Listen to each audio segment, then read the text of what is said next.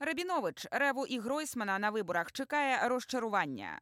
Народний депутат України, співголова політичної партії Опозиційна платформа за життя Вадим Рабінович закликав українців не голосувати за партію Андрія Реви та Володимира Гройсмана на парламентських виборах. Про це він заявив в ефірі авторської програми Хто кому Рабінович на телеканалі 112 Україна. Яке право має влада, яка йде з телевізійних екранів, розповідати нам про те, що залишає країну в доброму стані? Ви вбили країну, і ви за це будете відповідати. Заявляти зараз, що ви створюєте нову партію, йдете на вибори, дуже сміливо. Ідіть на вибори, там ви отримаєте справжню оцінку своїй діяльності. Запропонував парламентарій. Народний депутат переконаний, українці можуть показати своє справжнє ставлення до того, що наробила влада, яка йде. Дорогі українці, якщо Рева і Гройсман підуть на вибори, то давайте покажемо їм одну велику всеукраїнську дулю. Я не уявляю людини, яка проголосує за тих, хто знущався над нашою країною і вбивав усіх нас. Вони позбавили нас віри у завтрашній день ще й нахабно знущаються, заявляючи, що українці ні в чому не розбираються, зазначив політик. Співголова політичної партії Опозиційна платформа за життя переконаний, що владі, яка йде, не варто й сподіватися на наївність українців.